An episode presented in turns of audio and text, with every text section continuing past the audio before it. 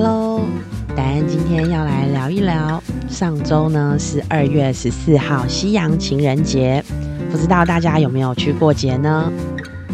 哇，结婚这八年间，好像不太过西洋情人节，但是呢，我每每都有期待，不管呢是明着说，还是呢暗示，希望先生在这一天呢可以有一点点的表示。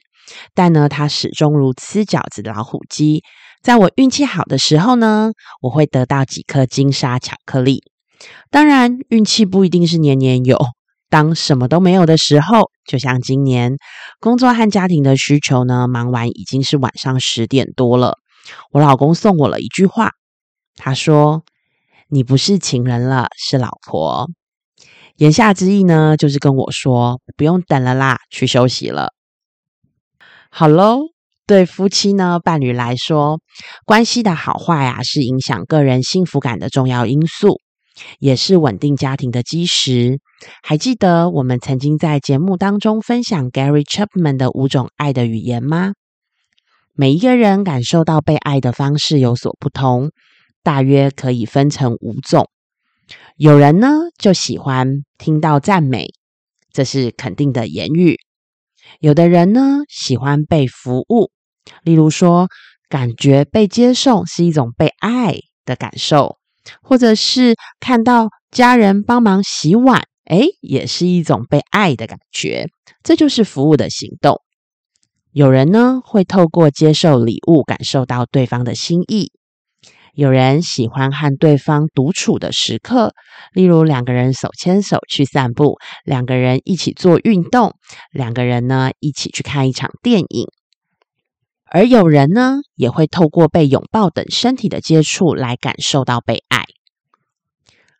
透过对于爱的语言的认识，最主要呢，我们是想要知道我们自己的需求是什么，对方的需求是什么。同时呢，我们可以向对方表达我的需求，也可以了解对方爱的语言。这样子呢，我们就可以投其所好。当关系中的双方呢都能感受到需求被回应的时候，这样还有什么不幸福的道理吗？偏偏呐，人就是我们最难掌握的。我都说了需求了呀，但是呢，对方好像就不想回应。要不呢，就是没有意愿；要不呢，有的时候呢，你就会遇到心有余而力不足的，也就是他有意愿，但是没有办法配合。例如，很需要双方约会的一方，遇上了工作太忙的另一方等等，那怎么办呢？还有，在华人社会当中，相较于西方呢，是有一种比较含蓄的爱，不轻易说出口的爱。这让希望被赞美、想要被肯定的那个另一半呢，可能等到天荒地老也很难得到。台湾的婚姻研究其实也发现，台湾的夫妻呢会使用内隐或间接的方式来处理彼此的差异，而且不管是男性或是女性，他们的感恩表达呢都少于感恩的感受。恰巧就这么刚刚好。在育子期的夫妻呢，又特别需要被看见自己的付出，并且呢，如果可以收到言语的鼓励以及肯定，那就太棒了。而当对方呢，又很少表达出来的时候，需求没有被满足，婚姻当中的埋怨就开始了。我想，这也是为什么以前我在做夫妻工作坊的时候，有一个段落呢，是要夫妻凝视对方，说出对方好的特质，以及呢对对方的感谢。好多的夫妻呢，都在当场泪流满面，不仅说的一方会哭，听的一方也会哭，就知道感谢与肯定的表达力量其实是非常大的。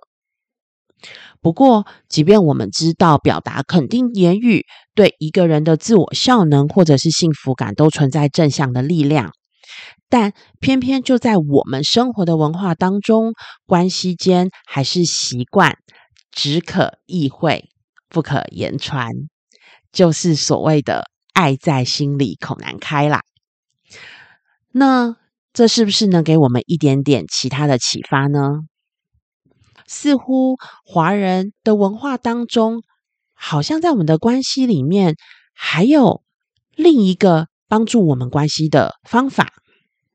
这个时候，长期关注华人婚姻关系的学者们就发现了，不仅感恩的表达，就是表达感谢，能够提升婚姻满意度之外，其实当我们有了感恩的感受，其实也可以提升我们的婚姻满意度。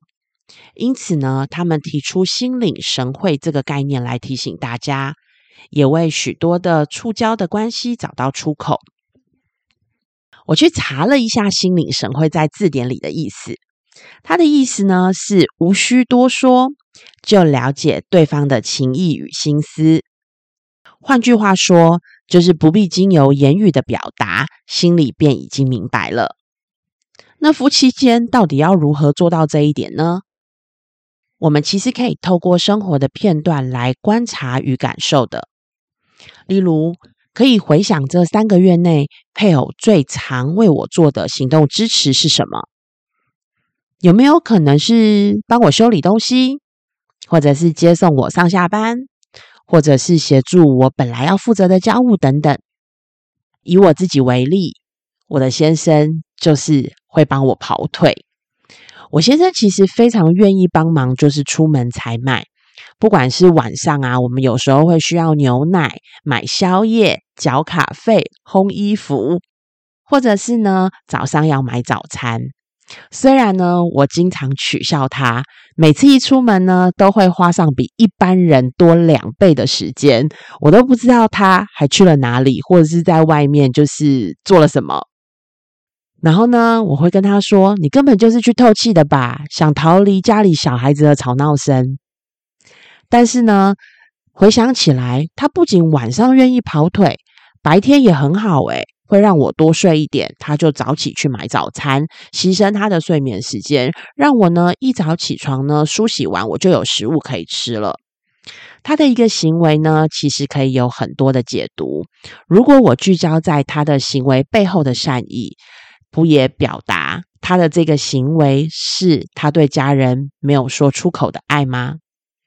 所以呢，回到没有过情人节这件事情上，过情人节对我来说呢，或许是我想要他透过一种仪式，让我感觉到他对我的重视感。但既然我在生活上每天的早餐就已经让我感受到了，那有没有那几颗金沙巧克力，或者是一顿情人节大餐，好像就没有那么重要了。如果说五种爱的语言呢，是帮助我用对方想要的方式爱他，或者是对方呢用我想要的方式爱我，那心领神会呢，就是帮助我看见对方在用他擅长的方式爱我。两者的学习呢，都是帮助我们更理解对方，让我们对关系产生新的观点，重新诠释配偶行为背后的意义，进而调整自己的做法。期待大家都能拥有一段和乐的关系，聊关系，我们下次见，拜拜。